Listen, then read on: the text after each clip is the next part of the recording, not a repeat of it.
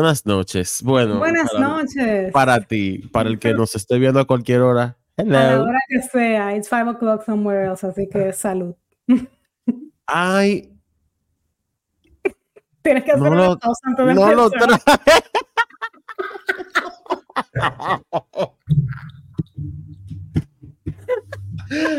Ay, y la voy a hacer, vengo ahora. Siempre volvemos. Y volvimos. Eh, Volvimos, señores. Nos estábamos riendo por algo que pasó antes de empezar y bueno, no le voy a decir. ¿Cómo que no soba? Eso no se va a editar. Le va. Ya lo verán. Yo hice todo un caso para no cortar abruptamente y que íbamos a programar un break y el- efectivamente no habíamos ni empezado y ya me se me había olvidado Bueno, mi amigo. muy importante. Señores, pero nada, bienvenidos. Eh, ¿Cómo estás? Bienvenido. Cuéntame, cuéntame, mi amor. Yo estaba desaparecido, tengo que decir. Bueno, estaba diciéndote, estaba filmando un documental muy interesante Oh, sobre, bueno, sobre la importancia de la educación sexual en la República Dominicana, los derechos reproductivos de la mujer y la importancia de que se aprueben las fucking tres causales que no entiendo, eh, no entiendo todavía por qué no lo hacen. Al final no es con la nalga de usted que usted va a parir ni usted que va a coger lucha. Apruebe eso. Deje de estar tomando decisiones que no le corresponden. Me gusta ese documental. Vamos a verlo, a traducirlo, a traerlo a se, estados. se va a llamar Niñas Escarlata, dirigido, aquí me aquí dando promoción y ahora que falta para que salga, pero bueno, para que estén pendientes. Eh, um, pero está muy, está muy bonito, en verdad, la intención está muy linda, eh, unos testimonios muy fuertes, eso sí, pero es el punto para ver si la gente abre los ojos y las cosas empiezan a cambiar un poquito aquí, porque 1950 más... Sí. Eh, ¿Y usted? Bueno, ¿qué te cuento? Yo estoy bien, estoy bien. Tengo, como te decía, Ay, tengo tres ¿Ya, palabras. ya deliberaron? Ay, bueno, Ay, no. lamentablemente, Lamentablemente. lamentablemente, eh, la persona fue declarada culpable. Em, sí. Y nada, ahí eh, pusimos una moción para ver si eh, una apelación sí ya, pero it's not looking good. Ay, amiga, bueno.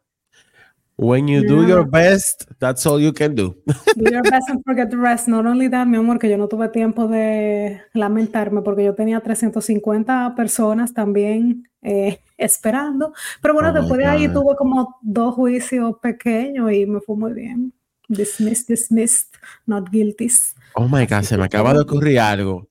Espérate, déjame anotarlo para decírtelo al final. Ok, anota, anota. Pero bueno, nada, estamos aquí, estamos en School Vacation Week, eh, lo cual no, no, so- no los adultos, pero los niños eh, aquí en la escuela de los Estados Unidos hacen vacaciones en muchos, Claro. muchos momentos y una de ellas es ahora en febrero, así que nada, Like they need another vacation. dispensen las ojeras porque ustedes saben que es de Amiga. trabajo y cuidado, eh, hay problemas, pero... Estaba, estaba shopping. Sí, estaba shopping fuertemente. Pero bueno, eh, volviendo al tema que nos ocupa, el tema de hoy, señores, está, el, el asunto pica y se extiende. Continuamos eh, nuestra racha, de la semana pasada. Y hoy Eh, regresan ellos, mi amor. Sí, hoy regresan ellos, los patrocinadores oficiales de Pop Crime Files. Hoy vuelven. y LAPD. Y vuelve y vuelve LAPD. Es en serio que deberían, como tú sabes, un patrocinio o algo. Yo creo que sí, aunque no creo que vaya a ser un patrocinio bueno, porque imagínate. No, no, no. eh, por el una momento no hay nada bueno que decir del APD. Una pero- moción para que nos cancelen. Eso no Un cease and desist. Eso sería icónico. Sería muy ápero. Icónico. Eso no, no va- no vamos a hacer viral con eso. Pero nada, eh, señores, en el día de hoy vamos a tocar el tema de nada más y nada menos que nuestro amigo Christopher Wallace, a.k.a. Biggie Smalls, a.k.a. The Notorious. B.I.G. I like it when you call me Big Pop, Pop, or your hands in the air if it's a Yeah. Ok. Ay, ay, ay. Espérate, no, no, no. Mira que si me pongo en eso, Sí, sí, sí, sí, ponte en eso, ponte en eso. Em, nada, aquí vamos, vamos a. Me gusta mucho, espérate. Amigo, ¿estás bien? ¿Todo bien? Sí, estoy muy estoy súper emocionado, que tú no te imaginas. Yo amo este caso, lo amo con locura. Señor, este caso fuerte. Ok. Porque es que, o sea, voy a, voy a dar una conclusión antes de que tú empieces. Concluye. Pero es que es más que obvio que todo está manipulado por la fucking policía de Los Ángeles y que ellos saben qué es lo que O sea, todo está ahí, todo está ahí, está ahí. Pero tú vas a explicar lo que está ahí. Em, bueno, vamos a explicar lo que está ahí. Em, si usted no lo ha adivinado, em, no es que vamos a hacer una biografía de Biggie Smalls, pero vamos a hablar de su trágica muerte aunque sí voy a decir que nació en mayo, el 12 de mayo del 72, tenía tan solo 25 años cuando fue asesinado, oriundo de Brooklyn, New York, y como todos saben, fue uno de los raperos más influyentes de todos los tiempos, aún con su corta edad y eh, su discografía limitada, por falta de tiempo. verdaderamente. Sí. Em, Christopher Wallace, eh, o en ese entonces conocido como Biggie Smalls, él comenzó su carrera artística de la mano de lamentablemente P. Diddy, Sean Puffy Combs, eh, en Uptown, cuando él estaba en Uptown en el 92. Yo no sé si ustedes se acuerdan, pero a P. Diddy lo votaron de Uptown Fue como seis meses después de que Biggie había firmado y él, ni corto ni perezoso, agarró y se llevó a Biggie y formó Bad Boy Records. Surprise, Eso es un, sí, un long story short para que tengamos como el contexto. Eh, su álbum debut se llamó Ready to Die. I mean, I'm gonna let that sink in porque ese fue uno de dos álbumes que él tiró entonces, eh, nada, Ready to Die fue, ese fue Pero ese fue el único vivo, ¿no? Sí, el único vivo. El de la muerte fue Life After Death. ¿Cómo te lo explico? Es como, y con Tupac pasó igual. Ellos, ellos mismos anunciaron su vaina. Anunciaron, anunciaron su vaina. Eh, y nada, él estaba en el boom de su carrera artística con Ready to Die. En el 93 ganó el, el, rapero del año en los Billboard Music del 95. Y para los que nos han seguido y siguieron el episodio de la semana pasada, eh, en el, bueno, antes del 96 realmente, pero en el 96 fue que se intensificó, él estuvo involucrado en un, en un beef, en una tiradera eh, con nuestro querido amigo Tupac Shakur, eh, y fue lo que se conoció como el West Coast versus East Coast. Iconic. sí, iconic. y básicamente, como ustedes se acuerdan, cuando Tupac fue víctima del asalto aquel en el 94 en la disquera, él culpó mm a Biggie. Dijo que Biggie estaba que él sabía. Eh, y bueno, eso, de ahí se generó esa, esa tiradera. Eh, siempre Biggie públicamente negó que tuviera nada que ver con eso, pero también hizo alguna cosita, como por ejemplo Big Papa los relanzó eh, con el seudónimo de Huchacha.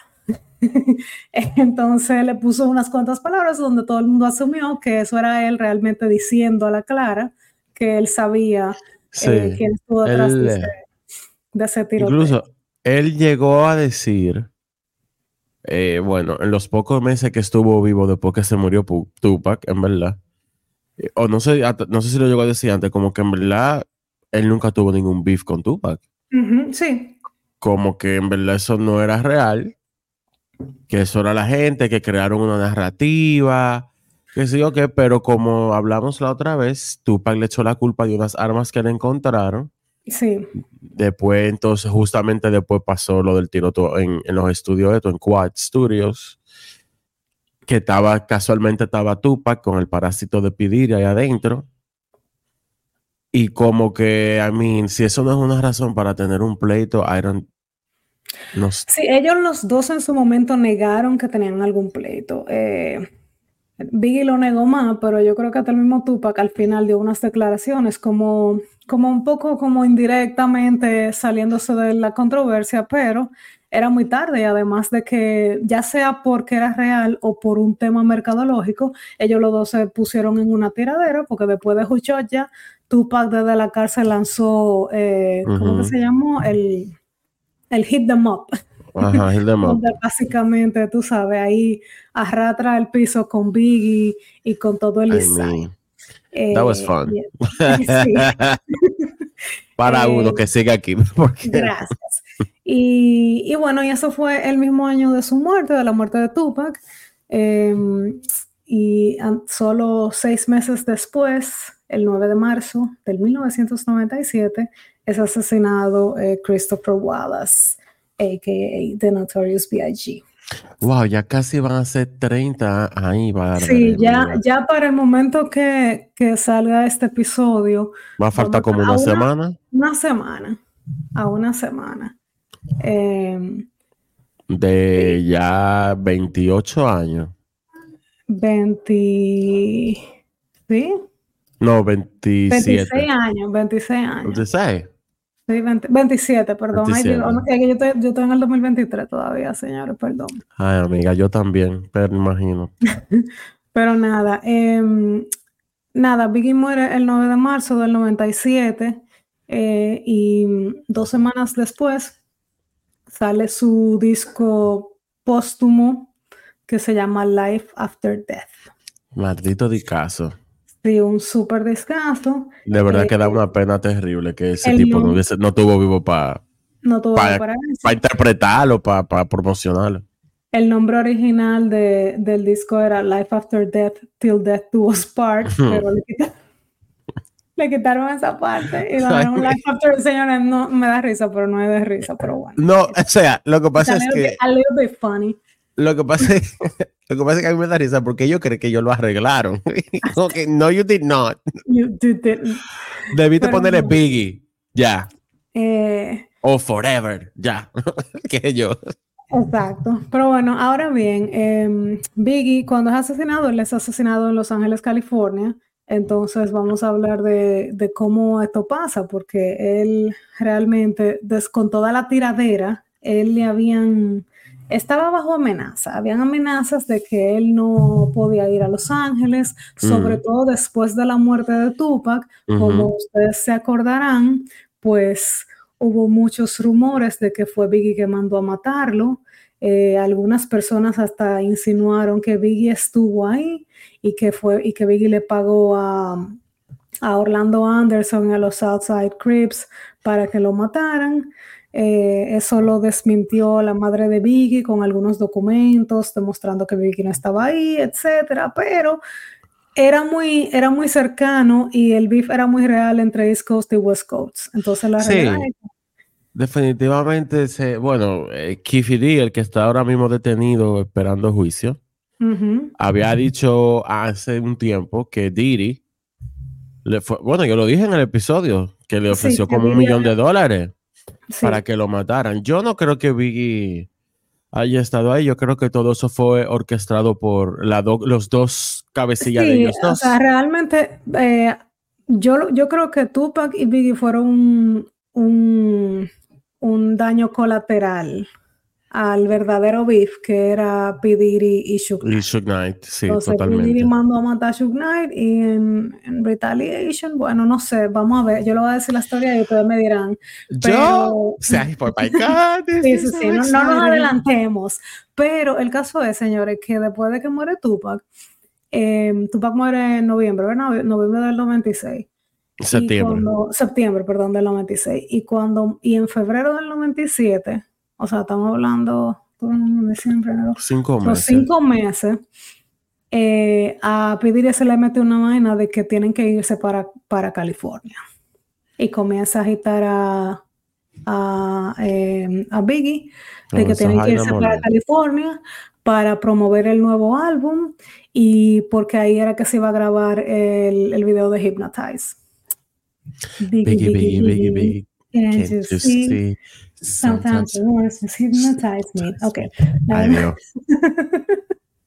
um, el caso es que, nada, Pidiri insiste Eh, esto, es un poquito es importante para una de las teorías que tienen que irse para California lo más, lo más pronto posible y se van sin mucha seguridad, eh, sobre todo considerando la situación que se vivía en ese momento y la amenaza de que de que no se había, nadie estaba detenido todavía por Tupac, no se sabía mucho y lo que se sabían eran chismes que apuntaban a Biggie y a, y a P. pero ellos entendieron que era una buena idea ir para allá. Pero de Tupac se vino a saber.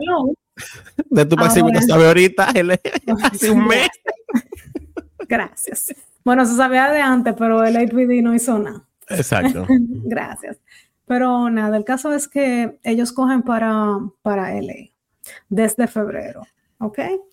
Em, el día antes de la muerte de, Biggie, eh, había un Soul Train Awards. Y em, había una, un after party, un vibe party, eh, esa noche eh, en el Peterson Museum de Wilshire, en Wilshire Boulevard. Em, también dicen, y yo después le voy a decir quién es que lo dice, que P le cogió con que tenemos que ir a ese bye party. Nadie se puede perder ese bye party. Y dicen que Biggie realmente no estaba muy en eso, pero Pidiri le cogió con que había que ir.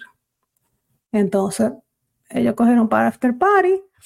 el after party eh, se, se abarrotó de gente al punto de que el departamento de la policía y de los bomberos cerraron la fiesta.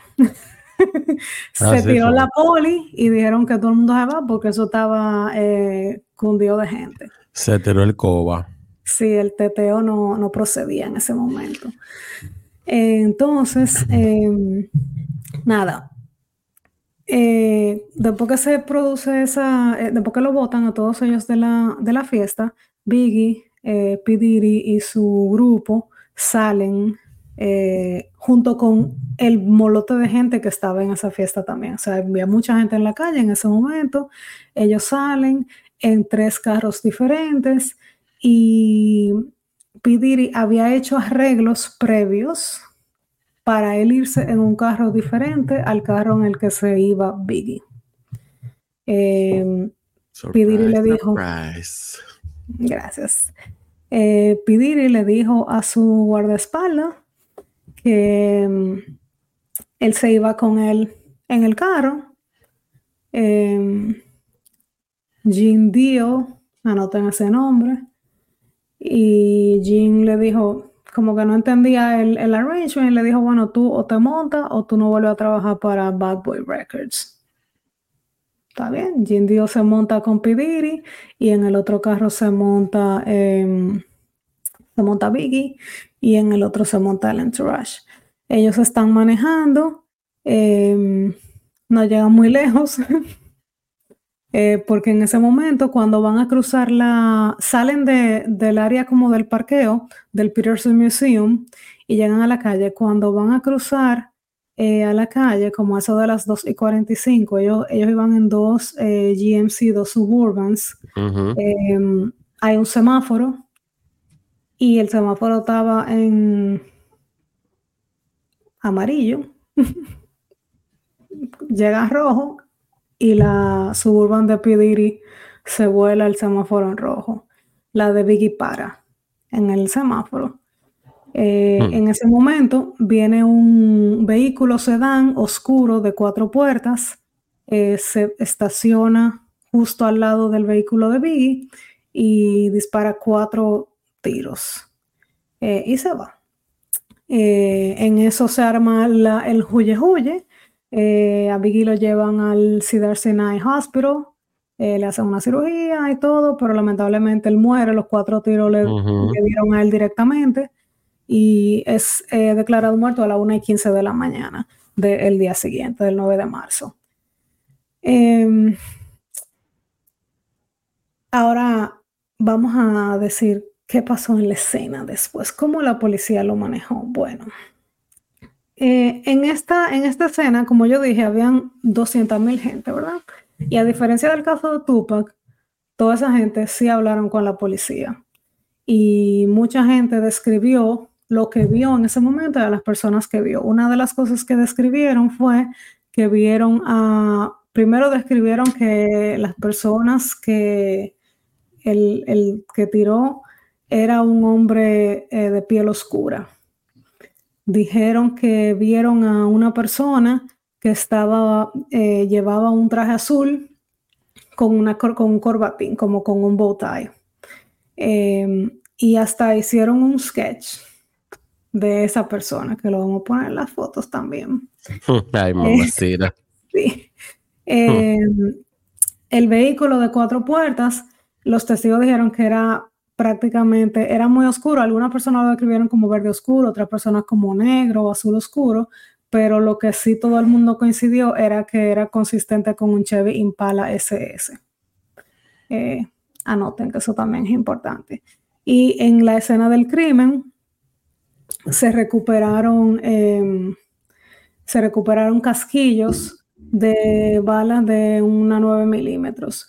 Eran unos casquillos, em, eran unos casquillos, eh, ¿cómo te digo? que venían de una, venían de una 9 milímetros, pero la marca de los casquillos eran una marca que solamente se conseguía en Europa. O sea, que era un poquito, no era de la que normalmente tú consigues en, los Estados Unidos. Hmm, eh, interesting. interesting, right?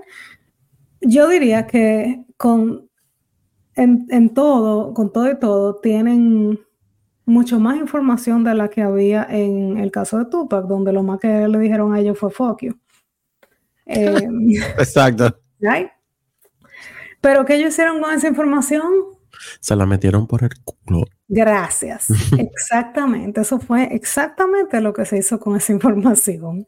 Em, pero bueno, hay varias personas que se dedicaron a investigar este caso y con estas personas vienen las diferentes teorías de qué pasó y quiénes fueron los culpables. Así que vamos a explorarlas.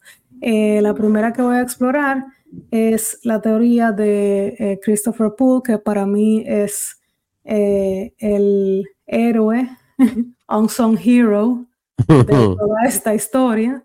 Christopher Poole fue un detective de LAPD, que era el único detective íntegro de ese departamento policial y como tal lo votaron como un perro. Sí. el, único, el único que mostró interés real de resolver algo fue él. Sí, eh, pero como lo hizo así, lo votaron como un perro a pocos meses de él eh, tener su pensión. Y bueno, él no desistió con la investigación, murió y lamentablemente no se pudo, no pudo y, aquí, y aquí estamos. Pero bueno, eh, yo le voy a decir la conclusión y después le voy a decir cómo llegó a esa conclusión. La conclusión de, Christopher Poole es que Shug Knight ordenó matar a Biggie con apoyo y con encubrimiento de la policía, del LAPD Police. Eh, y esto tiene como varias, varias partes. O sea, eh, Christopher Poole, nueve días después de que muere, eh, él no estaba en el caso de Biggie inicialmente, nueve días después de la muerte de Biggie, Christopher Poole em, responde a la escena de un crimen donde dos, un policía encubierto, Frank Laiga, le dispara a Kevin Gaines, otro policía encubierto. Em, I mean, I'm telling you. sí, cuando también... Gracias. Eh, esa, eso, eso es una historia para un podcast in, on its own. Creo que el disparado era negro, ¿no? Sí, el disparado. Kevin Gaines, el, el, el oxiso, es un policía negro y Frank Laiga era blanco. Okay, empezamos por ahí, porque por ahí es que viene la cobertura de la de LAPD, right? Exactamente. Em, bueno, hubo un altercado entre estos dos policías. Laiga eh, dice que él disparó en legítima defensa y Poole fue el investigador de ese caso. Em, y bueno, si a alguien le interesa, búsquenlo, pero la conclusión a la que Poole llegó fue que Laiga realmente había actuado en legítima defensa y que Kevin Gaines era un bendito descarado. Pero, ¿qué pasa? Que cuando esto pasó, había pasado la paliza que le dio a la IPD a Rodney King, los riots, el juicio de O.J. O.J., nuestro amigo. Eh, eh, nuestro amigo. Entonces, el APD tenía fuego por los cuatro costados. ¿Ok? Entonces, I mean, entonces a nadie le importaba que Kevin Gaines era un desgraciado o que no fuera un desgraciado. A lo único que a la gente le importaba era que él era un policía prieto y el blanco le disparó, ¿right? Ok. Y lo soltaron. Eh, sí, y lo soltaron. Ese problema, que lo soltaron. ¿Qué, pasa?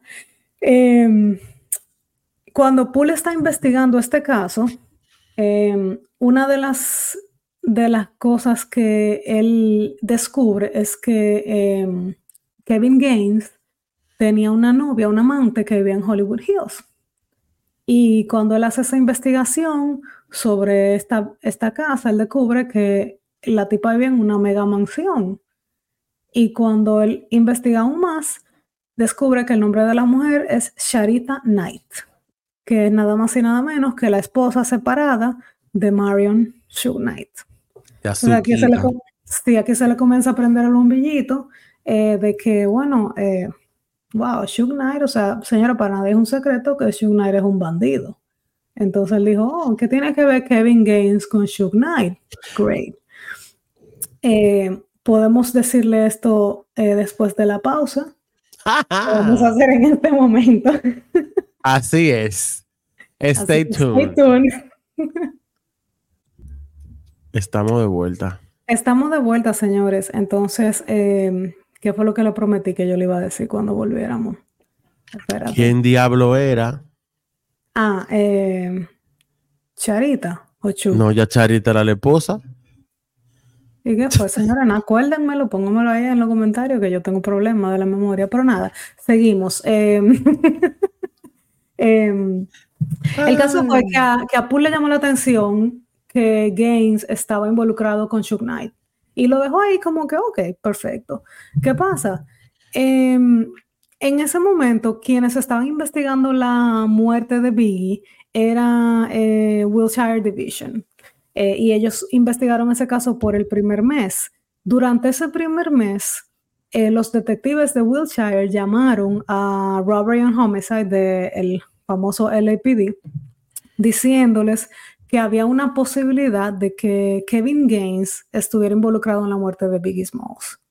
Eh, y esa fue como quien dice la primera pista donde ellos dijeron, oh, ok, porque como quiera que sea, estaba este este tiroteo random entre dos policías encubiertos y después descubrí que Gaines tenía afiliación con Shug Knight, era como un poquito extraño. Y ahora viene esta nuevo, este nuevo tip. Entonces, eso pone a Poole en alerta.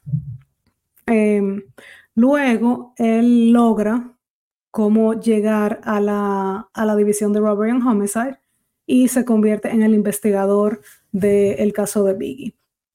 Y él recibe varias pistas, eh, por ejemplo, en el verano de ese mismo año, eh, ellos, algunos de los detectives de la división, em, entrevistaron a un informante de la cárcel y ese informante es el primero que les dice que la muerte de Biggie fue un, un contrato para asesinarlo, o sea, fue un hit, y que el asesino que fue contratado para ese caso se llama Amir.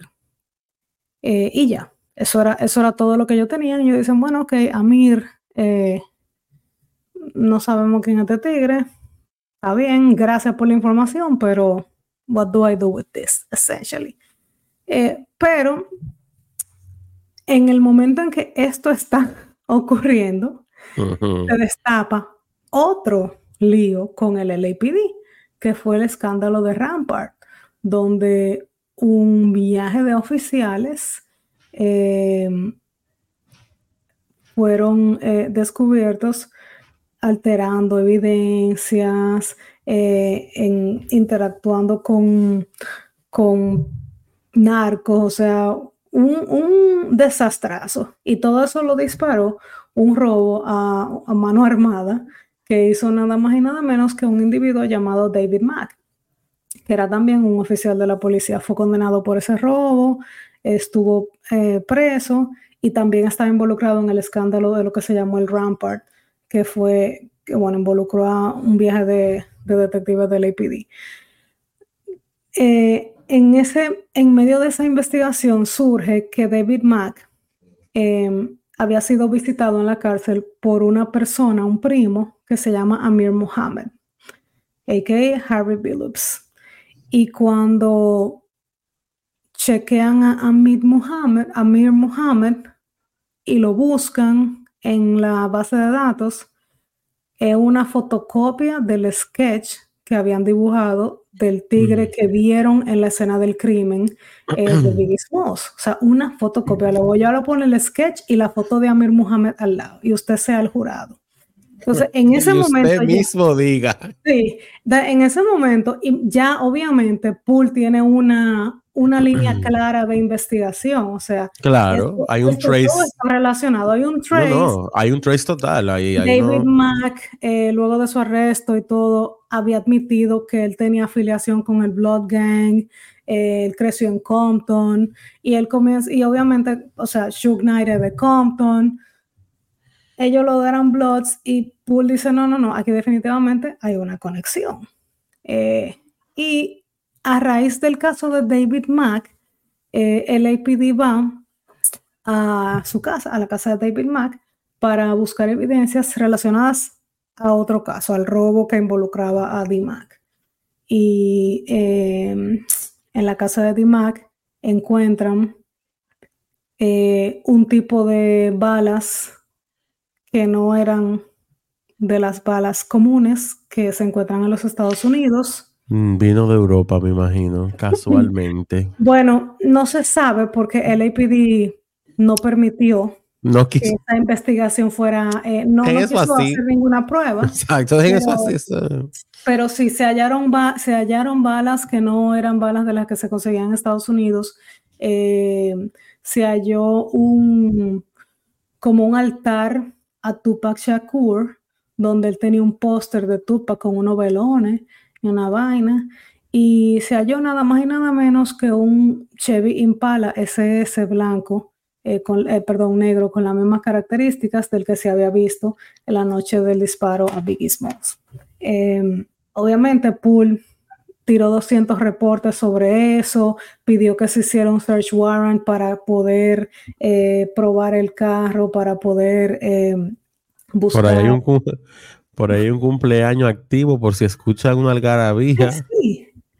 Ay, sí, había alguien cantando. Mm, y todo y todo. Ay, bueno. Mm. que pongan a Vicky para que. Happy birthday. Happy birthday. Eh, bueno, el caso es que em, él comienza a hacer todas estas, todas estas sugerencias en el APD, como que señores, miren, David Mack, eh, se descubrió que David Mack y Gaines eran del círculo íntimo de Shook Knight. Eh, varios testigos declararon que ellos estuvieron presentes en muchas fiestas de Death Row. De hecho, hay testigos que ponen a D. Mack eh, y a Amir Muhammad en la escena del crimen de, de Biggie. Entonces él dice, él tiene un impala, tiene un altar de, Tupac y tiene una bala que no sé si son de la misma, de, de las mismas que, se que dispararon a Biggie, pero hay que investigarlas. O sea, hay, hay suficiente evidencia para, que, para hacer una investigación un poquito más profunda. Em, el APD en su infinita sabiduría dijo que no, que esto, em, que realmente ellos, ellos sí obtuvieron un search warrant para la casa de, David Mack, pero era relacionado al robo. Entonces ellos dijeron que ellos no iban a hacer absolutamente nada con, eh, con ninguna otra evidencia que no tuviera que ver con el robo. Entonces ni el Chevy Impala, ni nada de esa vaina se recuperó, ya que eh, eso no tenía que ver con Biggie. Entonces ellos le dijeron a Pool, no, no, no, tú tienes que hacer una segunda, un search warrant adicional, si tú quieres esa evidencia. Pero obviamente eso era para marearlo, porque cuando él quiso intentarlo, dijeron, no, tú no tienes causa probable de que él, todo esto son rumores. No. No sabes. No, no, no, no, no, no, no, imagínate. Todos los, los testimonios y toda la prueba no es causa suficiente para ese warrant. Exacto, ellos, ellos dijeron que, por ejemplo, que el hecho de que él tuviera eh, balas eh, extranjeras, eso no iba a tener ningún valor en el caso. Eh, en el caso. No, imposible. no, no, no, porque a Vicky no se le encontraron balas extranjeras aparentemente. Entonces, gracias. Eh, y obviamente cuando Poole dijo que hicieran una segunda, wow, loco, pero es que... él le dijeron que no, que ya Mac lo habían condenado por el robo del banco y que ya no vamos a, no vamos a indagar más en esa banda. Eso así, hombre, ya.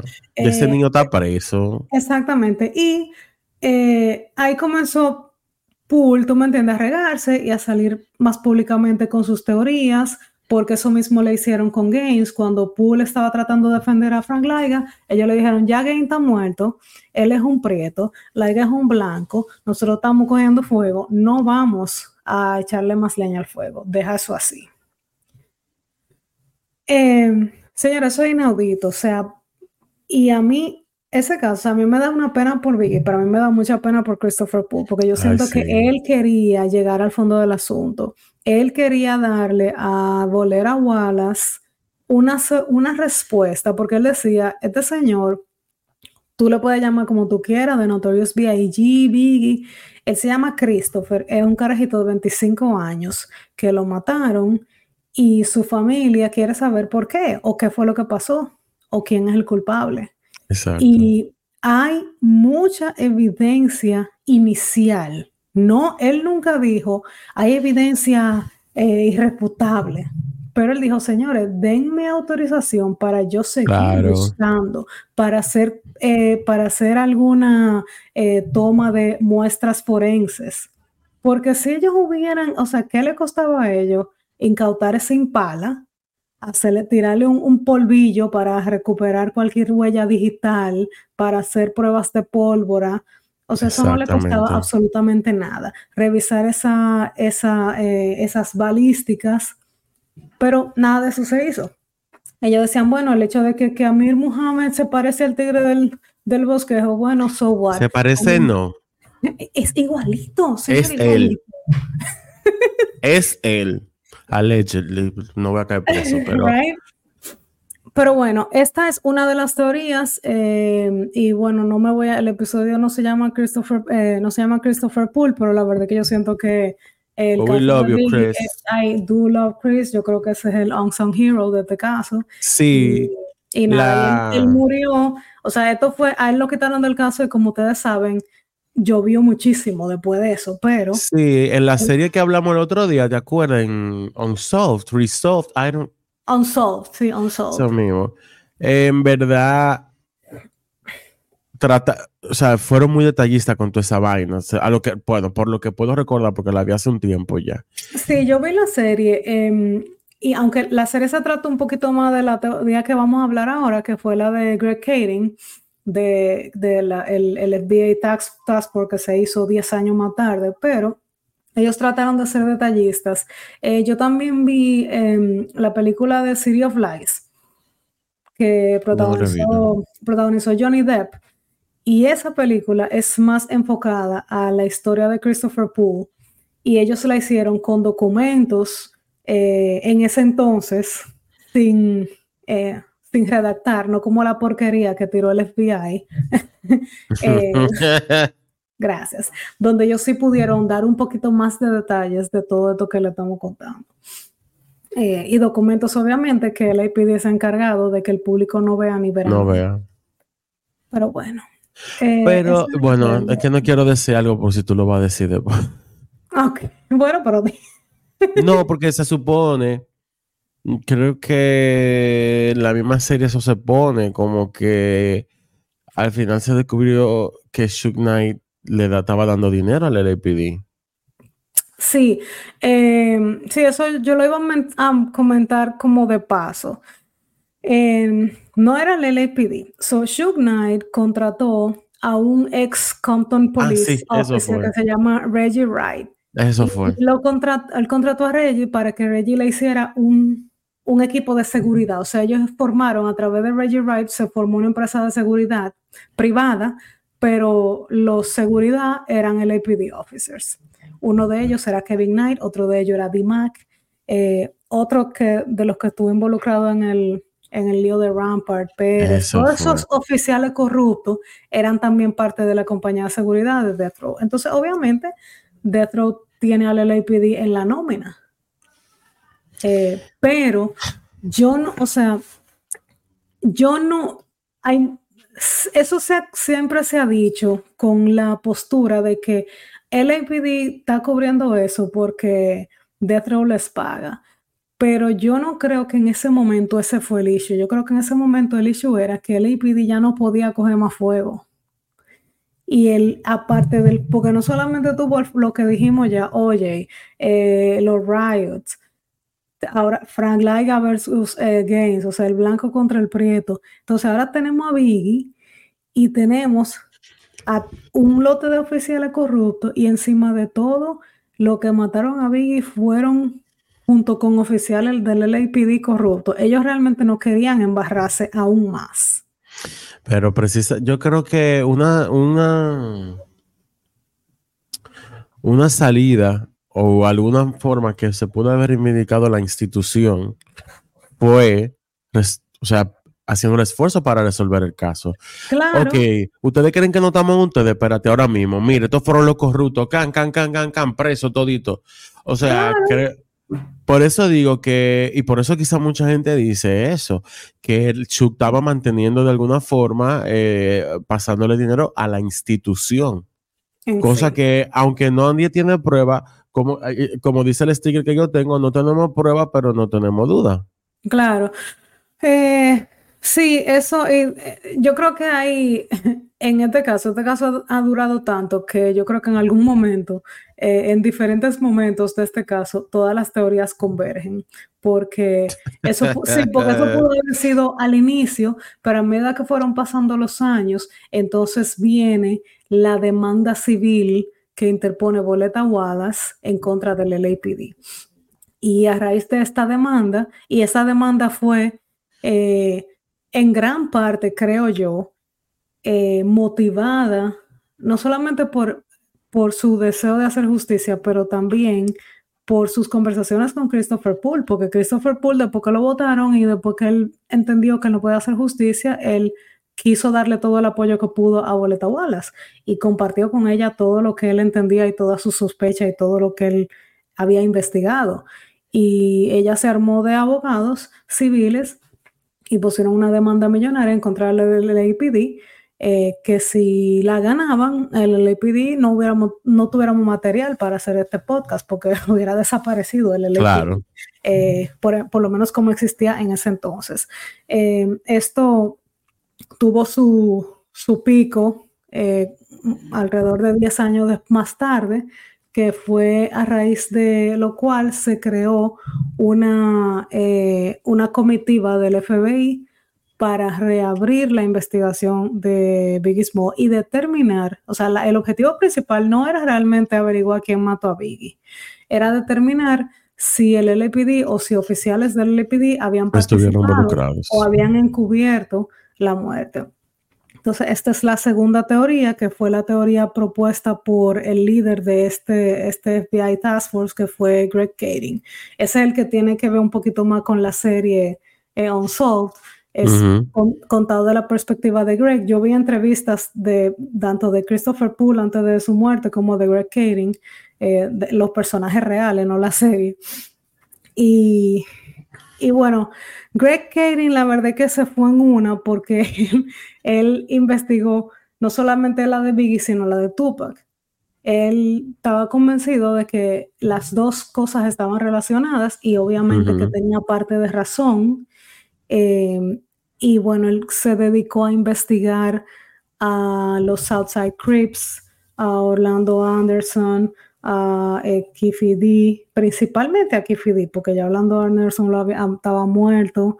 Eh, y bueno, y a través de esa investigación, él primero se convenció de que Kiffy D estaba involucrado en la muerte de Tupac, se convenció de que, de que eso había sido un hit em, ordenado por Pidiri, em, probablemente, pero no tuvo, ni siquiera, ni siquiera habiendo investigado y habiendo conversado con ellos, nunca tuvo nada relativo a lo de Biggie, porque Keith siempre ha dicho que él no tuvo nada que ver con la muerte de Biggie.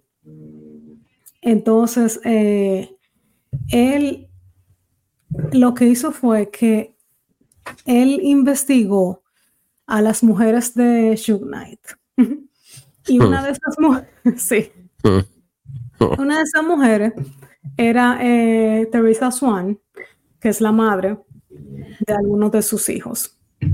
En esa investigación, ella le confiesa a, Greg Kading que, que el Hitler ordenó Shug desde la cárcel. Si ustedes se acuerdan desde el episodio anterior, a raíz del pleito que hubo en el hotel, eh, Shug lo condenaron por violación de su... De su Entonces, él pasó el duelo de Tupac, como quien dice, preso. Y cuando a Biggie lo mataron, él estaba preso. Entonces, él siempre se escudo de ahí, como de que, tú me entiendes, bueno, no fui yo. Pues, que resulta que sí. Él desde adentro se reunía, Teresa Swan confesó que ella se reunía con él bajo la eh, falsa pretensión de que ella era una paralegal de que para que no, para que fuera como una visita legal. Claro, sin, no tuviera ningún, sin policías, eh, ni guardias. Ni guardias, ni nada. Entonces, a través de esas visitas, él le mandaba la información de a quién buscar em, para, para eso. Y una de las personas que, él, la persona que él mandó para eh, hacer el contrato para matar a Biggie fue eh, Pucci, Waddell Pucci Faust que obviamente ya murió también. Esa es otra, que, que tan, llevaba un estilo de vida que obviamente ninguno iba a llegar a viejo. Gracias. Chuck, no está muerto porque está preso. Gracias. Pues él dice que Chuck eh, contrató a, a Pucci a través de, de Teresa Swan. Teresa dice que él le pasaba el dinero, que él lo contrató para matarlo porque él estaba muy dolido por la muerte de Tupac y, em, y fue para matar a Biggie, no porque yo creía que era Biggie, era porque él le estaba haciendo a Pidiri lo mismo que Pidiri le hizo a Shug. O sea, porque él entendía, o sea, Biggie para Pidiri era lo mismo que, eh, para, Shug. Eh, y ella dice que ella le entregó el dinero a Pucci, eh, ella le compró eh, bueno, no ella, bueno, ella con el dinero de Chuck a Pucci un Chevy Impala azul oscuro y después del tiroteo, eh, Waddell huyó y ellos le dieron el dinero. Él realmente se mantuvo, o sea, Pucci se mantuvo fuera de como de circulación por un tiempo, lo mataron finalmente en el 2013 en Compton, en un tiroteo también igualito, como unos, unos motoristas una cosa de droga. Y obviamente para el momento en que esta información sale a la luz pública, ya se tigre estaba muerto, no había nada que confesar. Eh, Teresa Swan dio esa, esa confesión con un acuerdo de inmunidad para que ya no se le pudiera hacer nada legalmente, pero, pero tampoco, o sea, aún y con esta confesión, el LAPD tampoco hizo nada. No, Entonces, que está hablando mentira. Sí, exactamente. Y yo esa parte fue algo que yo no lo pude. Eh, la, Jeva estaba ahí. La Jeva estaba con él. La Jeva se lo dijeron en su cara. Ella lo está diciendo, él me lo dijo. yo estaba ahí. Hay registro de ella entrando a verlo porque eso se registra. Gracias. Y tú me estás diciendo a mí que no. Yo me voy a encojonar. Déjame yo calmarme. Entonces, hay una parte que yo no la he podido, no la pude comprobar, porque no, no creo que no, porque no esté ahí, pero yo no la pude, no, no, quizá por falta de tiempo no la pude comprobar en las investigaciones, en las entrevistas que, yo vi de Greg Kading, el la persona real, de Greg Kading en, la vida real. Pero en la serie, in the flesh, en la serie se dice o se presenta que Kading utilizó una confesión falsa de Pucci para convencer a Teresa Swan de que hablara. Y yo no pude comprobar si, esto, si eso fue de que un, yo pude hacer fact check, pero supuestamente esa fue la razón que el APD dio para no hacer nada con eso, porque obviamente ellos dicen, bueno, está bien, imagínate que no vamos con eso y le ponemos los cargos de este tigre, pero esa mujer, primero que tiene un acuerdo de inmunidad y segundo, que si ella viene y dice eso, los abogados van a tener un festín con esta confesión. Yo honestamente, yo, yo siento como que va a llegar un día, y yo creo que no muy lejano ya, que a alguien se le va a correr, se va, se le va a salir todo y va a decirlo todo. Yo creo que sí. Yo creo que incluso con esta situación de que Kifidi está detenido esperando juicio por el tema de Tupac, yo creo que ahora mismo tiene que haber par de gente cagándose. y diciendo, mierda, loco, ¿qué, qué, qué tollo hice? ¿Para qué hice esta mierda? Siento que eso viene por ahí, como que ahí, va a salir alguien del LPD y va a decirlo todo. No, mira, lo que pasó fue esto, esto y esto y esto. bueno, deberían. Pero bueno, a raíz de esa investigación, em, la conclusión de Greg Kading fue que él resolvió el caso que el asesino es Waddell Pushy Faust, que Pushy está muerto, que el LAPD no ha querido eh, presentarle cargos a Shook Knight por, esa, por su participación, por ser el autor intelectual de la muerte, pero que el caso está resuelto y la, la conclusión más importante para el LAPD en ese momento era que eh, Greg Kading no encontró que la policía estuvo involucrada en ni en, el, ni en la ejecución ni en la cobertura. exacto, en la cobertura. en cubrir el crimen. En el cover up. En el cover up, sí. Eh, bueno, eh, como le dije, sea usted el jurado. Eh, hay una tercera teoría que va a ser muy rápida porque es un poquito estúpida. bueno, no estúpida, pero esto de verdad. hay una teoría de la que se tiró fue que, que fueron los South Crips que lo mataron porque Biggie nunca le pagó completo por, por el asesinato. Ah, sí. Esto ha sido desmentido 200 mil veces por Kifidi eh, y por todo el mundo. Eh, realmente no hay evidencia de que Biggie fue el que ordenó el asesinato de Tupac, no hay rastreo de dinero, no hay salida de dinero de parte de Biggie. Obviamente puede haber sido en efectivo, pero tú dices, Merkina, pero Kifidi está diciendo todos los detalles de cómo él mató a Tupac y está diciendo todos los otros detalles porque él no y, estaba suelto hasta el otro día. Exacto, estaba suelto hasta el otro día. O sea, lo tuvo que poner en un libro, en un podcast y entonces para que lo metieran preso. Entonces tú dices, él realmente no tiene ningún motivo. Si fue que los Outcrips mataron en retaliación porque no le pagaron, él no tiene ningún motivo para decir que, que, se que no se le debía dinero. Exacto esa teoría anda por ahí, pero es la que menos eh, corroboración ha tenido. Eh, y bueno, dejé la última, The Best for Last. eh, Puff Daddy ordenó el asesinato de Biggie Smalls. Bueno. Bueno. Como ustedes saben, dijimos al principio, ¿verdad? cabe destacar, la palabra favorita de Joel, cabe destacar. Destacar. que em, obviamente eh, B.I.G. era el, el, artista de Bad Boy Records. Eh, como, como dije ahorita, lo que era Tupac para Death Row era Biggie para Bad Boy Records.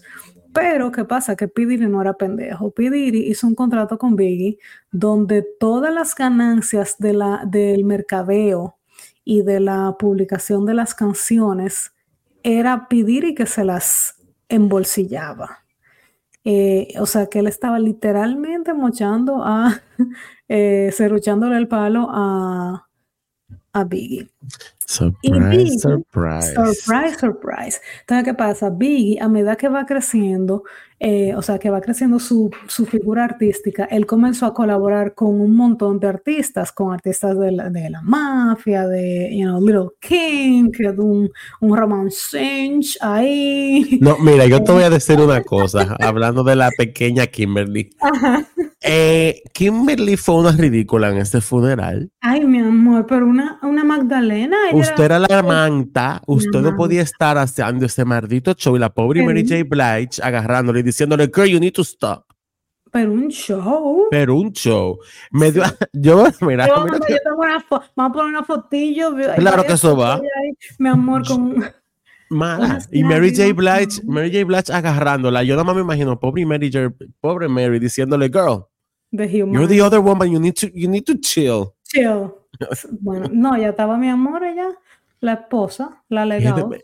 Qué maldito descaro. ¿Qué hace esa mujer ahí? Gracias. Pero bueno, el caso es que él, él estaba colaborando con varios artistas y, y Biggie entendió y descubrió que él podía colaborar con artistas y también hacer sus publicaciones bajo otro nombre eh, para que las ganancias le cayeran directamente a Biggie y no a P. Entonces, había una fricción en la relación profesional de ellos dos en ese momento. Y hay, em, hubo una entrevista que se le hizo a Jim Deal, que era el guardaespaldas de Pop Daddy, donde Jim Deal spilled the beans. Él dijo que primero... Jim Deal said, what's the deal? He was the real deal. Él dijo primero que Biggie se le murió en los brazos, que él fue el que fue huyendo. Eso es mentira. A, eh, de que acogerlo y qué sé yo qué. Eh, These are lies on top of lies. Sí, sabemos que no murió dos brazos, pero a lo mejor él quedó inconsciente, no sé. El caso es que él dice varias cosas interesantes. Él dice primero que él leyó los contratos eh, y que, que, era verdad que lo que se dice de que Pop Daddy estaba realmente desarrollándole el palo, tenía un contrato de larga duración que al final le dejaba a Pop Daddy como 62 millones de dólares, una cosa así. Yes millions of dollars, nada más en lo que era la parte del mercadeo y, lo, y el publishing. Y Biggie jalando aire, atento a su propio esfuerzo y, y música. Está muy tarde para que tú y yo empecemos un dúo rapero. No, nunca. el dúo de la historia. girl. No, no, de verdad. Eh, entonces. Ya, pero loco. Yo estoy, espérate, yo estoy digiriendo los 62 millones. Y eso es solamente publishing. Solamente publishing. Y eso no es concierto, eso no es venta de disco. eso es publishing, dígase lo que pague la gente por usar las canciones. Ya. Eh, ya. Entonces, eh, nada, él dice que él, que Biggie eh, estaba tratando de salirse de ese contrato, tratando Pero si tú te fijas, sus derechos de publishing y marketing. Si tú te fijas, eso es lo mismo que estaba pasando, con Tupac. y Shook. La mimita vaina. Por eso yo te digo lo mismo. que these two bitches were in cahoots. Yeah, they were. They, were in cahoots. Ellos armaron su plan macabro desde el principio. Yes. Eso a mí, mira, Dios perdóname, ahorita es mentira, pero es que eh, son demasiadas cosas que apuntan a lo mismo. Es como que... Jim Dio corrobora, por ejemplo, que eh, antes de, primero él, corrobora que quien quería ir al Vice Party y se le metió que, que Vice Party por la cuatro esquinas era Pidiri que Pedir prácticamente obligó a Becky y a todo el mundo a ir a, a esa fiesta. Claro, porque sabía lo que venía de... Exactamente. Y que le dijo en una a, de que a Jim Deal, le dijo de que bueno, como que si tú no quieres ir, no vayas. Y Jim Deal dijo de que no, yo tengo que ir porque yo sé que alguien se va a morir esa fiesta. Es que yo sé, pero que él es el guardia, él no es el guardaespaldas. ¿Cómo tú le dices seguridad que no vaya? A una fiesta que había tanta gente que la policía y los bomberos tuvieron que llegar a desbaratar el party porque era un hazard. Era un hazard precisamente porque el, el no aguantaba una persona más. Bueno, eh, también le dice, él dice, por ejemplo, que el carro de Pi, eh, él dice que, el, que hizo los arreglos antes de tiempo para él irse en un carro por separado. Sí, sí, eso, eso, o sea, eh, nada más ese detallito que se conoce desde el principio, porque eso no se descubrió el otro día. Sí, no, eso se conoce del principio. Eso se conoce del principio. Eh, eso nada más para tú sentarte a pensar, espérate, un momento. La insistencia y, los carros separados. Nada más por ahí para tú abrir una investigación por ese lado y empezar a interrogar a ese tigre y, y trancarlo una semana en una habitación. Decirle, cuente, amigue también, También él dice que el carro de, que eso yo no sé si es verdad, porque no sé, las otras, las otras investigaciones sugieren que no, pero él dice que el carro de, de Biggie, cuando estaban parados en el semáforo, estaba en parking. Y él dice de que si tú estás parado en un semáforo rojo, which is true, tú no pones el carro en parking, tú simplemente pisas el freno hasta que el semáforo caiga en verde. Pero él estaba en P. Entonces, if that is true, eso también está raro. Que ¿Quién estaba manejando ese vehículo? I don't remember the name. Un empleado de Pidiri, yo creo que claro, era, ¿no? Sí, un empleado de Pidiri. Mi amor, que mira. Pidiri eligió para ir en ese carro, para acompañarlo, porque es lo que Jim Deal dice. Jim Deal dice, los que estaban a cargo de la seguridad de, de Biggie no hicieron su trabajo. O hicieron su trabajo, el trabajo. No, ya lo hicieron. El problema es que fue, no fue para Biggie, fue para whoever, you know. Para mí, lo que te al principio, Shook fue el que mandó a hacer esa vaina, pero Pidiri estaba clarísimo de lo que iba a pasar y armó todo y se lo. Pidiri, lo, Pidiri hizo la coordinación de campo. Exacto. Y aquel fue que lo mandó a hacer. Pidiri lo, logró que él estuviera parado en ese momento, en ese semáforo y el otro pagó su cuarto para que fueran el carrito ese, cum, cum, cum, cum, cum, bye. Eso eh, es mi teoría. I mean, no sé si debo decir allegedly porque no estoy diciendo que pasó, es mi teoría, pero pasó. pero pasó. No, y obviamente todo el mundo sabe que Pidiri se mandó, se fue de Cali más rápido que de inmediato. Em, este niño, eh, Jim Dio, también dice que la insistencia de Pidiri de llegar antes de tiempo en febrero, desde febrero a Los Ángeles y sin una seguridad imponente después de todo lo que había pasado, es también un tema de, de estudio, un caso de estudio. Eh, y, ya para concluir, cuando esta información sale a luz pública que, que Boleta Wallace, que ha sido muy, una voz muy pública en, en, su, en el caso de la muerte de su hijo, dijo, em, yo quiero que me digan, como que me, yo quiero como que, que y me diga quién es Jean Dio, eh, como que me dijeron que le preguntara por Jean Dio, eh, dicen que Pidiri dijo que él no conocía, que él no sabía quién era Jean Dio. Y que él, que él le negó a la mamá de... de Your security. Ajá. Que él le negó a Boleta Wallace que él, con, que él tuviera o conociera ese nombre. Y obviamente, Después que Yendi la habló, y no ha dicho ni esta boca mía. Yo me imagino que esa señora está clara con que lo que es. No, ella está, ella está completamente clara. Ella ha escrito varios libros. en uno de ellos ella puso que ella, eh, que primero que ella no quería saber de Pidiri, que ella solo dijo a Christopher que no. I mean, who does? Exacto. Eh, segundo, que ella dijo que ella sabe muy bien, que ella tiene una muy buena idea de quién fue que asesinó a su hijo y que ella sabe que el LAPD lo sabe. Que ya lo que no sabe por qué no han querido hacer nada al respecto. Mi amor, el ciguito de Nagua lo sabe. O sea, todo el mundo lo sabe. Y, bueno, Hay un cobro grandísimo. gracias. Y la otra teoría que la teoría de Joel y un poco de, de, de Jean, porque Jean dice, o fue Pidiri que lo mandó a matar, o Pidiri lo sabía y lo tiró, o sea, he set him up. Que es realmente lo que también mucha gente cree él se lo puso en bandeja de plata. No te pero a ti no te iba a hacer tanto daño. De hecho, no te hizo. De hecho, tu ganancia se. Todo lo contrario.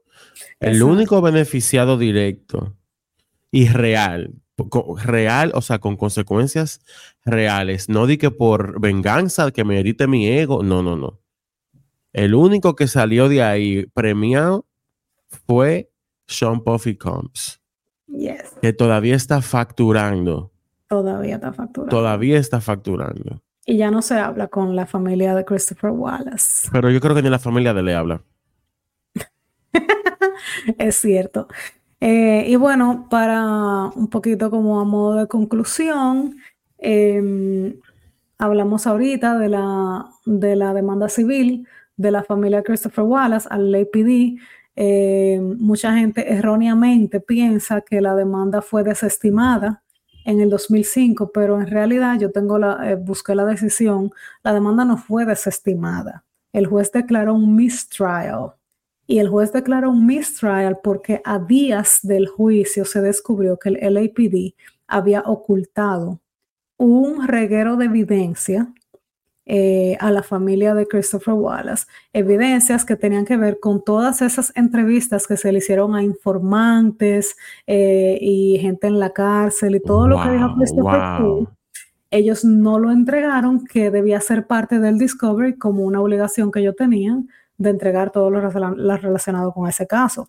Los abogados de la mamá de Christopher le pidieron al juez que hiciera como un veredicto directo, o sea, no un mistrial, sino que directamente lo declarara culpable por esa falla tan grande de no entregar esa evidencia, porque eso iba a resultar en un, delay del proceso. Claro. El juez decidió declarar un mistrial, que básicamente significa que ustedes pueden de nuevo volver a traer la demanda cuando hayan tenido tiempo de revisar la evidencia.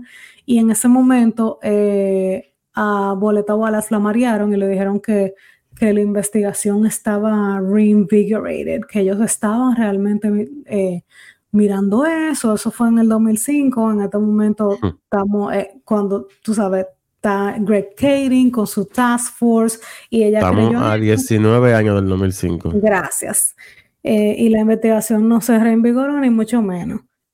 Pero eso es importante porque hay, o sea, el LAPD se ha llenado la boca y todavía tienen en su webpage, tienen un comunicado diciendo que no hubo ningún oficial involucrado, que eso no sea, que no sea comprobado, que las teorías de Christopher Poole son teorías de una gente como un psicópata eh, y que la demanda de Boleta fue desestimada. Y todo eso es un lote de disparate y de mentiras. Eh, así que nada, eh, los documentos que el FBI publicó son useless porque están todos redactados. Eh, está la autopsia, mm, pero podemos enseñar, podemos enseñar, el diagrama si ustedes quieren ver por dónde entraron las balas, pero nada realmente, nada que haya arrojado luz a la investigación porque todos los nombres fueron redactados. Entonces, sí que tú lo y tú dices, ¿qué es esto? Yo tenía como, me, me dio una alergia en los ojos de tanto bloquecito blanco y negro. De verdad que pero. level of incompetence. wow. No, este es el caso, realmente, el caso de, de un fraude policial. Y, Yo te lo dije que en este caso. Un crimen, o sea, más grande de la historia, el, una injusticia e- grande.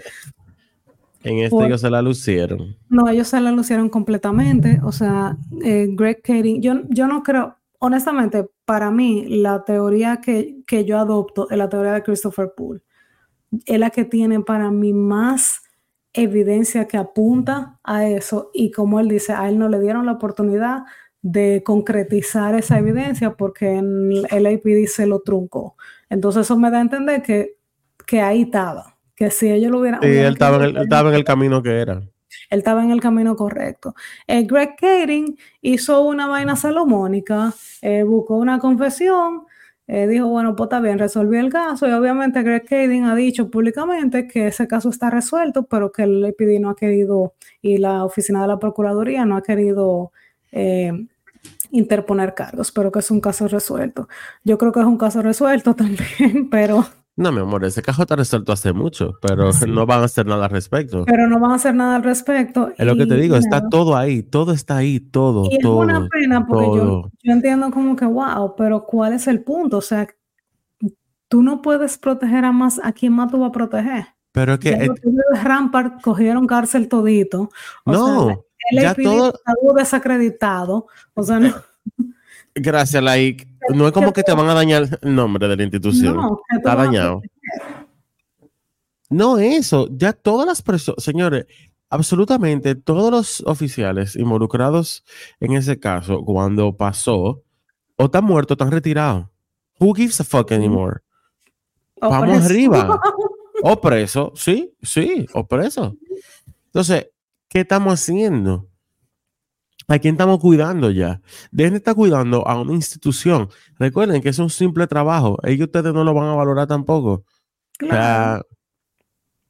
el que sepa algo, acaba de decirlo. We need to know. We need to know. We need to know. Esa doña needs to know. I mean, esa señora tiene 71 años. Señora, o sea, esa señora tiene 71 años y todavía está esperando que le digan. Sí me tienen muy harto, de verdad que sí. Eh, no sé. Pero bueno, esta ha sido em, nuestra entrega del día de hoy. Díganos cuál es su teoría de elección. Me da pena, loco. Ay, coño. Igual que con, la, con, con Afini Shakur, esa señora se murió sin saber qué diablo le hicieron a su hijo. Sí. Así mismo. Bueno, sabemos lo que le hicieron, pero yo no what I mean. Sí. Y hasta la misma em, Boleta, o sea, Boleta Wallace habló mucho de Afini Shakur eh, en su momento, que ella, ella siempre que se ha quejado del caso de Biggie, se quejaba del caso de Tupac también, como que, ¿por qué no me dicen esto mismo es lo que le están diciendo a la mamá de Tupac? O sea, resuelvan este caso. Yo de verdad que, wow, Manín, yo... Es un descaro. A mí lo que, me, lo que más me vuela la cabeza es, ok, eh, ahí está toda la información toda. Todo lo que tú acabas de decir no fue como que tú llamaste a un amigo íntimo tuyo en el LPD, no. Toda esa información es pública, pública. La gran mayoría se sabe desde el principio de los tiempos de este caso. Entonces, ese es el sueño de todo detective. Tú tienes un viaje de gente, todo el mundo te está dando una descripción. Te dieron, no uno, no, me, hay dos sketch. Yo dije uno ahorita, pero hay dos. Son dos. ¿Qué diablo es eso? ¿Qué fue? Felicidades. ¿Qué fue? Wow, happy birthday. What the fuck is that? Y soy yo nada más que salgo con el happy birthday. ¿Será mi cumpleaños? ¿Y qué tú le diste? Yo no le he dado absolutamente a nada. well, I'm scared. Em, es una celebración por haber resuelto el caso de Biggie. Exacto. I mean, You're welcome. pero yo lo que me pregunto es, ok, entonces ¿quién está por encima del maldito LAPD que no puede empezar a bajar rayas y decir, saquen los fucking todo, que aquí se va a resolver esta maldita vaina hoy? Claro. Pero bueno, sigo malo con los globos, mi amor. ¿Qué pasó con estos globos? ¿Qué fue lo que tú le diste? Yo no le di a nada, te lo juro. Eh, yo no le di a nada pero bueno. Eh, yo voy a decir que estoy de acuerdo contigo y también que si hubiera sido Johnny Cochran que hubiera dado en ese caso, eh, hubiera resuelto. Gracias. Ay, Johnny. I mean, we need more Johnny's in the world, no por nada, pero yo no, no me acuerdo. Bueno, el abogado de este tipo era, era pero él le faltó como, como personalidad. Él le faltó como. Mm. Ahí faltaron muchas cosas. Sí. Y lo más importante, todavía falta la conclusión. Gracias. Eh, no entiendo. Pero cuando viene a ver Johnny Cochran estaba empleado por Death Row y sí, porque en un, momento se habló que él estaba representando a la familia de Kevin Gaines. A esta, a esta altura de juego, no se digo. Eh, pero bueno, Ámbar, sabes que amo este caso, gracias de verdad. Lo puedo escuchar una y otra vez. Una y otra vez. Sí, ay, no, a mí me da pena, a mí, me gustó, pero me da pena, me da pena. Sí, a mí también me da mucha pena. Y, es como que yo no entiendo todavía, yo no entiendo el punto. Yo no entendí por qué. Yo tampoco. No entiendo por qué no, no quieren decir Claramente, ¿Por qué todo? sabemos. Es lo que, la semana pasada eh, te lo dije como que lo que más me choca, porque cuando eso pasó tú y yo éramos dos chamaquitos, y uno veía a esa gente como unos mega adultos, pero en verdad, en verdad, eran dos niños de 24 años. Dos niños. Eran dos chamaquitos con poder y acceso a armas de fuego. Y en el grupo equivocado de personas, obviamente. Claro. O sea, se, se involucraron con personas que le vendieron sueños se dejaron llevar por esas personas y mira cómo terminaron. Suena súper cliché, pero sí fue eso. Al final, básicamente, es la historia de los dos. Es la historia. Y el LPD no entiendo. O sea, de verdad, yo no entiendo. O sea, él, yo no entiendo. Porque yo, nada, yo voy a volver con lo mismo, porque eso que me, en, este caso, solo que me, eso fue como mi, mi takeaway. Yo como que, me pero tú me estás diciendo que en el de Tupac, ok. Primero, bueno, en el de Tupac el tigre lo tuvo que confesar 300 veces y publicarlo 400 veces antes de que... Para que le hicieran caso casi 30 años después. Sí, sin embargo, ellos no tenían ni mierda cuando Tupac murió. Pero cuando Biggie murió había mucha evidencia. Y ellos hicieron absolutamente nada. Le dijeron todo, todo se lo dijeron tal cual. Pero ya, vamos a, vamos a, ya. Vamos a cerrar, señores. Eh, la semana que viene, la semana que viene nuestros patrocinadores vuelven y en grande. Y, y vuelve y vuelve. que lo de, lo de la semana que viene está del culín culán. Ay, Dios mío. Esas personas tienen más de 100 años con la misma incompetencia. Yo no entiendo cómo esa institución no la han cogido y la han como desbaratado y hacerla desde cero otra vez. O sea, no entiendo. Pero amén. Eh, gracias por la sintonía. Gracias, Amor, por, el episodio. Gracias a todos. Y nada, recuerden, denos like. Búsquenos en Instagram, escuchen a tu plataforma favorita y denle forward, señores, denle forward. Ay, sí. Y pónganse hoy a Vicky que en verdad no se van a arrepentir. Sí. Nada, chao. bye. bye.